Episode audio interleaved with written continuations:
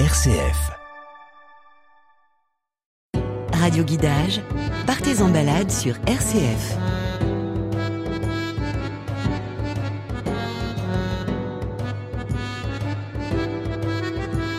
Jean Bart, le célèbre marin dunkerquois du XVIIe siècle, a donné son nom à des dizaines de bateaux depuis sa mort en 1702.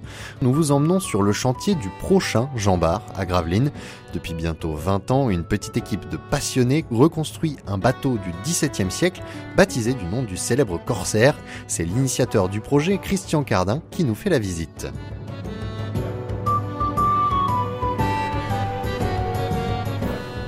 Alors Christian Cardin, nous sommes devant le Jean Bar. Alors, où est-ce que vous en êtes? On peut voir que euh, une partie de la coque, si je ne me trompe pas dans le terme, a déjà été euh, Donc vous avez en face de vous ce, gros bébé là qui est en train de se construire. Vous apercevez, posant sur ce qu'on appelle des teints ou des chantiers au sol, la quille du Jean Bar qui fait 55 mètres de long. Vous avez la partie la plus haute à l'arrière, ce qu'on appelle l'arcasse, où il y avait le château arrière qui est à, qui est à 17 mètres de haut. Vous avez à l'avant, là-bas, on aperçoit l'étrave qui, euh, qui est à 12 mètres de haut. Et euh, là, on est à peu près au niveau des premiers sabords. on arrive, euh, toutes ces membrures que vous apercevez, et on arrivera au mètre couple à peu près à 15 mètres de haut. Donc il faut vous imaginer que sur un vaisseau comme ça, vous aviez 700 personnes qui vivaient à bord d'un tel vaisseau, plus les veaux, les vaches, les cochons, les poulets. En fait, c'était un village euh, vivant. Quoi. Pour construire un tel vaisseau, il fallait 3600 chaînes, avec des chaînes qui ont des très grosses dimensions, vous les voyez ici sur le chantier, et qui ont, si possible, la particularité d'avoir naturellement de la courbure parce qu'on est incapable de s'increr pour donner de la courbure sur des, bateaux aussi ventrus. Donc on va essayer de trouver avec l'ONF dans les forêts des arbres qui ont naturellement cette courbure, et pour l'abattre avec sa courbure, et après avec le gabarit, tracer la, pièce et la découper dans le fil du bois pour ne pas perdre de résistance mécanique. On s'avance maintenant tout doucement vers, euh, vers le bateau et donc on va entrer à l'intérieur de la coque un escalier qui nous permet d'accéder à peu près au niveau du mètre couple, là où le bateau est le, plus large.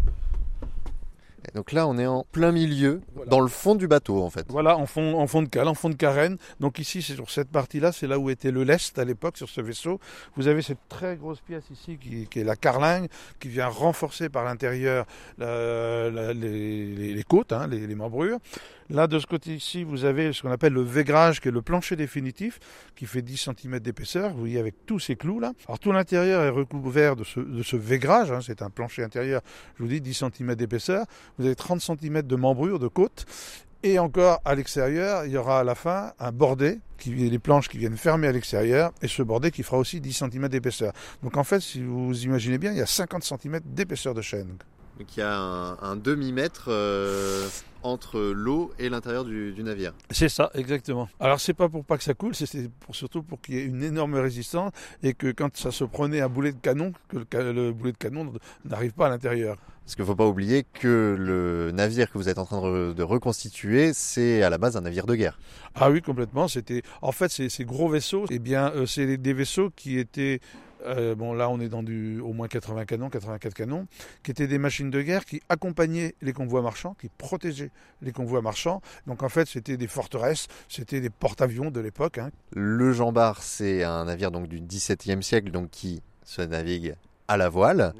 Et, euh, et, donc, du coup, c'est un trois-mâts. Oui, c'est un, c'est un trois-mâts. Alors, il faut bien avoir conscience que le Jean Bar en tant que tel n'a jamais existé, puisque c'est une reconstitution historique. On va utiliser deux bases de données essentielles pour reconstituer ce qu'a pu être un de ces vaisseaux du XVIIe siècle. Et on a considéré que si Louis XIV avait pu construire ce vaisseau sur le littoral de Dunkerque, il l'aurait dédié à son grand marin, son grand corsaire Jean Bart, Jean Barc est ici essentiellement fêté à travers une chanson de carnaval, bon, ce qui est un petit peu anachronique. Hein. Carnaval, c'est le 19e, c'est les, les, Islandais, mais que l'on voit avant tout comme ce grand marin qu'il a été, qui a commencé d'ailleurs sa carrière à 14 ans sous les ordres de l'amiral de Ruyter en Hollande, sur le 7 provinces. Le 7 provinces, qui est le frère jumeau d'ailleurs du bateau qu'on construit, qui va rejoindre euh, le roi de France au moment de la guerre de la d'Augsbourg. On suppose que c'est parce qu'il était catholique qu'il a rejoint le roi de France, qui va gravir tous les échelons de la Grande Marine de France qui va d'ailleurs être anobli en 1694 pour avoir, dit-on, sauvé la France de la famine en récupérant un convoi marchand de blé qui nous avait été pris par des Hollandais, qui va terminer dans les plus hauts grades de la marine royale comme commandant de l'escadre de la mer du Nord ici à Dunkerque. Il a démarré comme simple roturier, il termine anobli et commandant de l'escadre de la mer du Nord. Et Jean Bart a commandé un bateau, du coup de premier rang, un petit peu comme celui que vous êtes en train de Alors, reconstruire. Il a navigué, il n'a pas commandé, il a navigué sur ses vaisseaux. Il faut savoir que pour remercier Jean Bart des services rendus à la nation, Louis XIV lui avait fait construire au Havre un superbe vaisseau, le Fendant. Quand le Fendant a été prêt à naviguer, Louis XIV l'a fait amener ici à Dunkerque pour que Jean Bart en prenne possession pour le commandement de l'escadre de la mer du Nord, ce qui en soi était une exception. Un, un commandant n'avait pas un bateau qui lui était attribué, mais là ça témoignait à quel point le roi de France avait une grande affection pour ce grand marin. Il faut savoir aussi que Jean Bart, avec tous ses corsets, il ramenait pas mal de sous dans, les caisses du royaume. Mais euh, toujours est-il, c'est que quand le fendant a été prêt à naviguer, Louis XIV l'a fait amener ici à, Dunkerque et euh, le problème c'est que Jean Bart était ali- alité. Il avait pris un coup de froid à la mer quelques temps plus tôt. Mais encore une fois, devant cet hommage suprême que lui faisait le roi en lui dédiant ce superbe vaisseau, il va vouloir se lever et diriger lui-même les, manœuvres d'accostage du fendant. Il va prendre un deuxième coup de froid. Il va en mourir quelques semaines euh, après. Il ne va donc jamais commander à la mer ce superbe vaisseau que lui avait fait construire pour lui le roi de France. Eh bien nous, dans une symbolique, quelques trois siècles plus tard, avec beaucoup de modestie et beaucoup de prétention, on va achever l'œuvre de Louis XIV en reconstruisant une de ces cathédrales maritimes qui ont complètement disparu de notre patrimoine et en en faisant un support de développement de territoire, d'économie touristique, d'emploi, d'insertion professionnelle.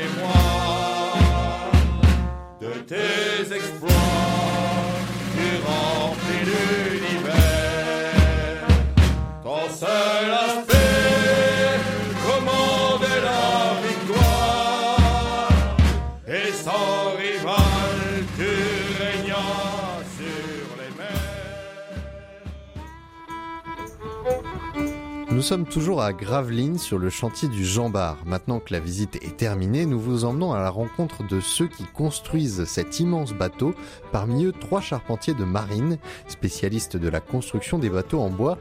Ils ont été recrutés par Christian Cardin pour mener à bien le chantier du Jean Bart. Radio Guidage, partez en balade sur RCF.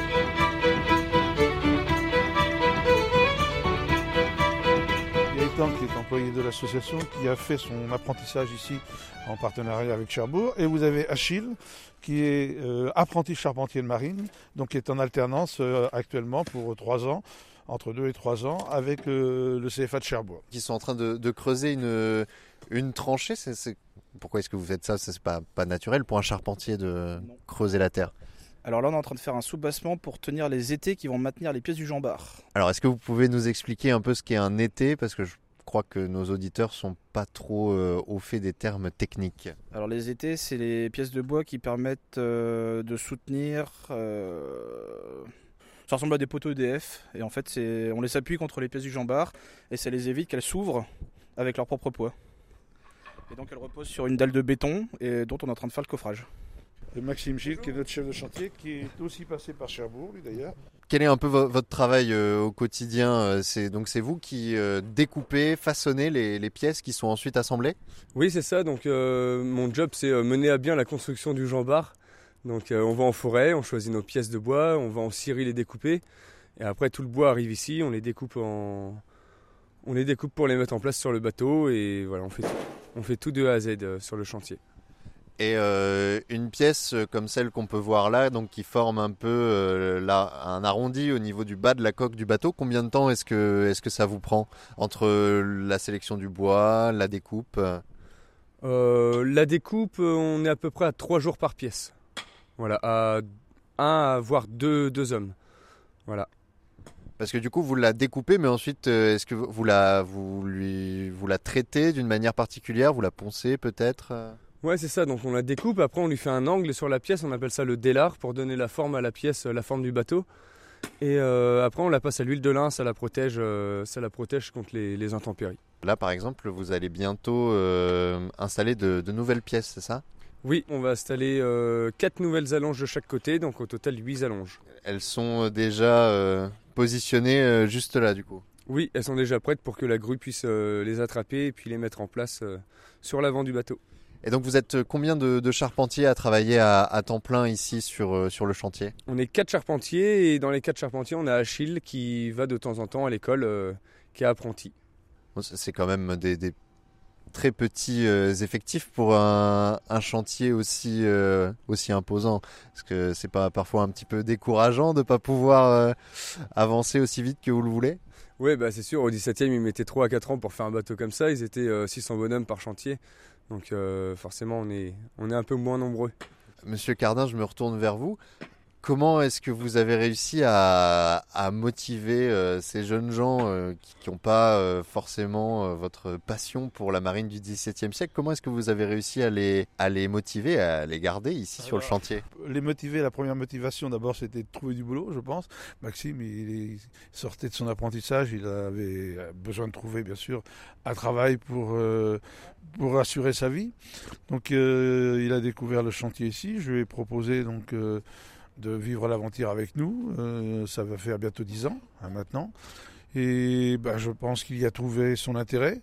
Euh, à la fois euh, intellectuel, euh, financier quand même, ça lui a permis d'a- d'assurer et de construire une famille ici, puisqu'il est installé ici avec deux, enfants maintenant sur le secteur, et puis les, autres aussi. Alors il y a le côté euh, aussi assez euh, inattendu et spectaculaire du, projet. Tout le monde ne s'est pas donné tous les jours à un charpentier de marine de travailler sur un truc pareil.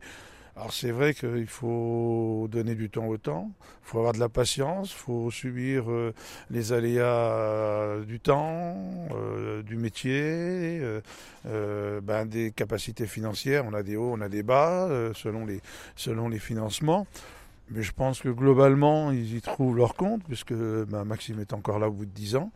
Voilà. Je pense que c'est quand même une grande aventure. Et puis, dans la vie d'un charpentier de marine, euh, hein, je parle, hein, euh, probablement que c'est une expérience unique de dire je vais avoir participé à, la construction d'une œuvre pareille. Alors c'est vrai qu'au début, c'est peut-être un petit peu utopique pour eux, mais je crois que plus ça avance, euh, plus ça, se concrétise, plus ils imaginent la fin du projet, puisque une fois construit, on va rentrer dans une phase d'exploitation qui va rentrer, qui va être une autre dimension encore du projet, dans un projet de parc à thème autour d'une reconstitution historique.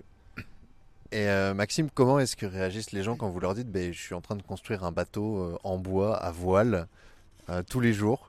Est-ce qu'il y a des, des réactions Il y a des réactions qui doivent être assez euh, étonnées? Ouais, il y a des réactions assez marrantes. Il y a plein de gens qui, nous- qui nous demandent si on habite ici, si on vit là, si, si on est navigateur aussi, si on est marin. Et euh, les gens ils trouvent ça génial parce que c'est un peu de la magie quand ils montent à bord du Jean-Bar. Ils voient ce gros squelette euh, tout en bois, ils se disent Ouais, mais vous, vous faites ça tous les jours, c'est vous êtes en bénévole et tout. Je dis Non, c'est mon métier. Je me réveille tous les matins pour faire un gros bateau en bois et ça, franchement, c'est génial pour un charpentier de marine.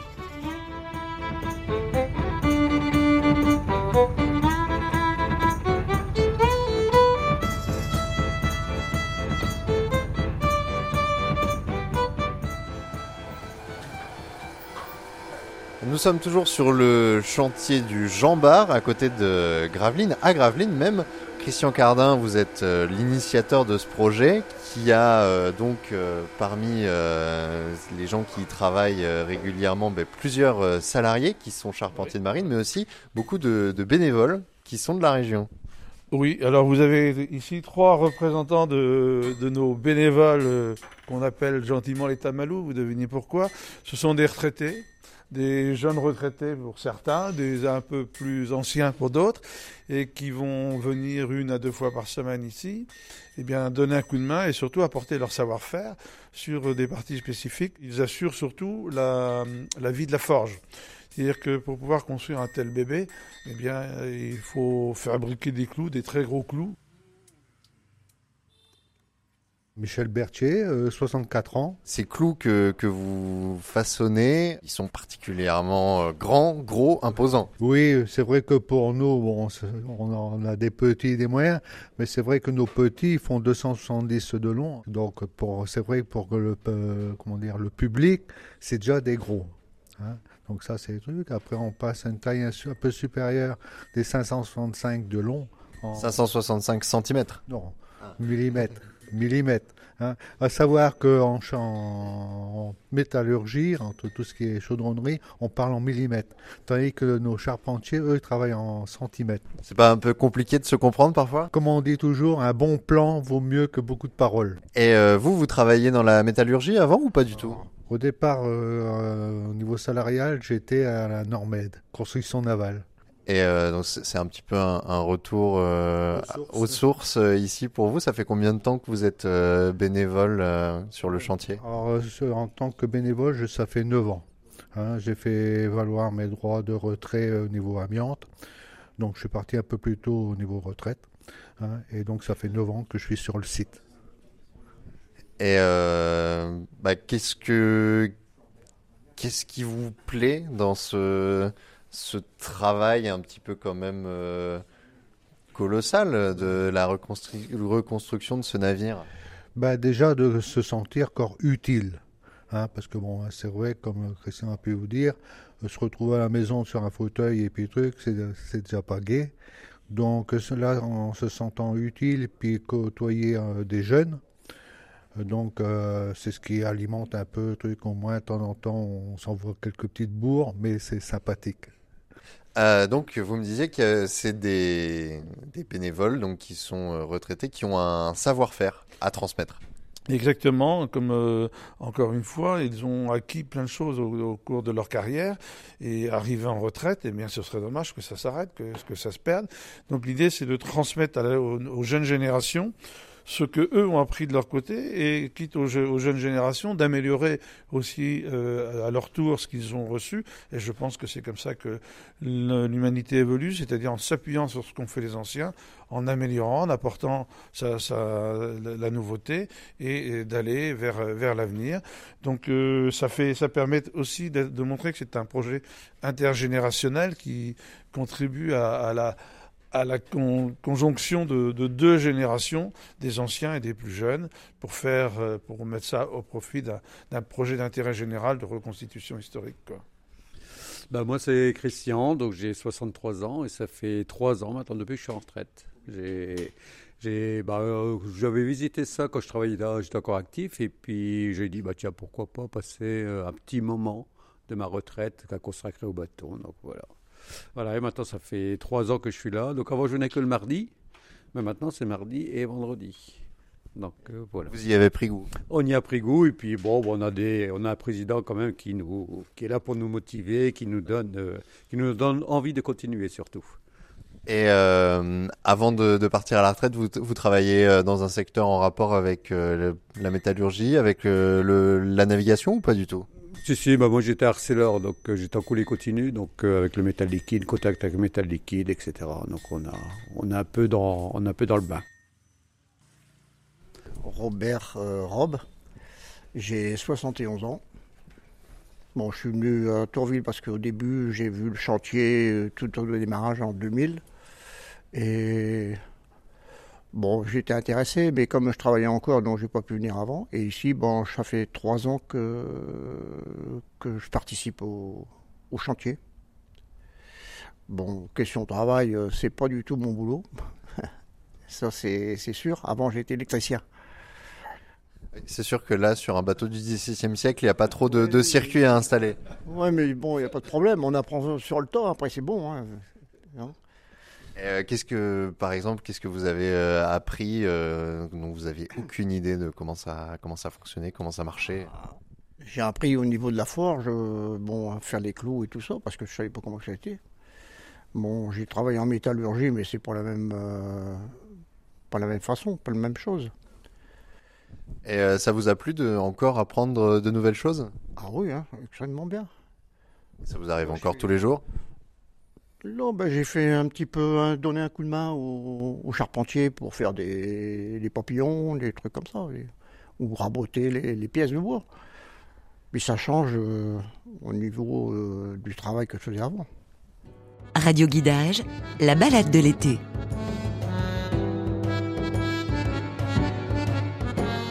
On vient de se mettre à l'abri puisqu'il commence à, à pleuvoir. C'est un peu les, les aléas de la météo euh, sur la côte.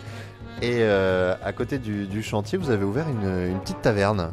Oui, alors en fait, c'est la- ce qu'on appelle la taverne du Jean Bar ici, qui nous permet de pouvoir accueillir du public.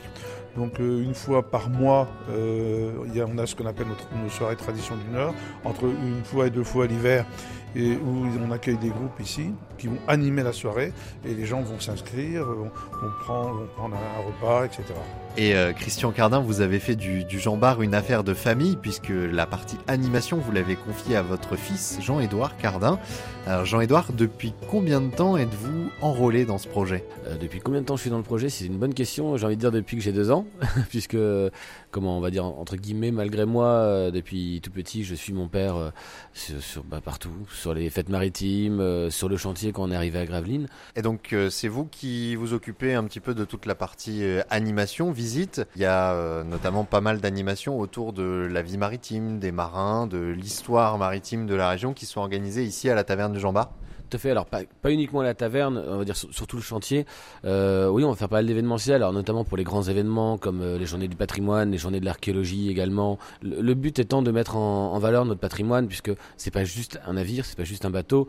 Et pour certaines personnes qui ne sont pas forcément sensibilisées euh, au patrimoine, à l'histoire ou, même au, patrimoine maritime en, général, ça, ça pourrait ne pas forcément les intéresser en, soi, mais à partir du moment où on y crée une animation, on y crée un dynamisme, ça attire les gens et là les gens découvrent le patrimoine autrement et apprécient le patrimoine, se, retrouvent sensibilisés à, à notre histoire et à tout l'artisanat qui est autour de la construction navale.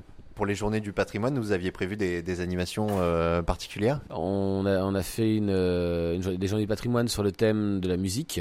Donc on avait pas mal de concerts sur le chantier. Euh, on avait fait un, lien entre chaque corps de métier qu'on qu'on trouve sur le chantier, notamment la forge, la, construction navale, donc la charpente, la charpente de marine, et les, chansons traditionnelles de marins qui parlent de ces métiers, puisque le patrimoine maritime, c'est pas uniquement les chants de marins comme on peut les connaître, de, de la navigation, mais aussi également de tous ces métiers qui entourent la charpente navale et, qui souvent étaient même réalisés des fois à bord des bateaux, puisque lorsqu'un bateau avait une avarie, il fallait forcément les réparer sur place. Et, voilà, ça faisait partie à part entière du, du patrimoine maritime. Et donc on a mis ça en valeur auprès de chansons que les gens connaissaient pour la plupart, euh, voire d'autres chansons moins connues euh, du patrimoine maritime. Et vous en voulez pas à votre père de vous avoir embarqué dans ce, dans ce projet depuis maintenant euh, plus de 30 ans? Jusqu'à mes 18 ans, j'ai pas forcément le choix. Mais après, c'est moi qui ai fait le choix de, de venir ici, de, de, de, faire ma vie ici. J'étais parti pour faire complètement autre chose à l'origine. hein. J'étais parti au Mexique faire une, euh, un master et un doctorat en, ethnologie culturelle. Et, euh, et je suis revenu en, je suis revenu en France. Et, et en fait, quand, quand on aime quelque chose et qu'on en est loin, on s'en rend compte lorsqu'on est loin. Et, euh, lorsqu'on le retrouve, on, se rend compte qu'en fait, on, a tout ce qu'il nous faut ici. Et, euh, voilà, j'ai décidé de rester à, Gravelines et, suivre les traces de mon père parce que c'est ce que j'aimais, parce que j'avais une vraie famille ici, que les, collègues charpentiers, les forgerons, même au niveau de la médiation aussi à la taverne, c'est c'est une grande famille. Et je voulais continuer à travailler avec ma famille, vivre de ma passion, puisque j'ai la chance d'avoir fait de, de ma passion mon métier. Et je crois que c'est le plus beau métier du monde. Christian Cardin, nous arrivons à la fin de cette exploration. Euh, le Jean Bar, euh, donc, euh, ça fait 20 ans, plus de 20 ans maintenant que le chantier a commencé.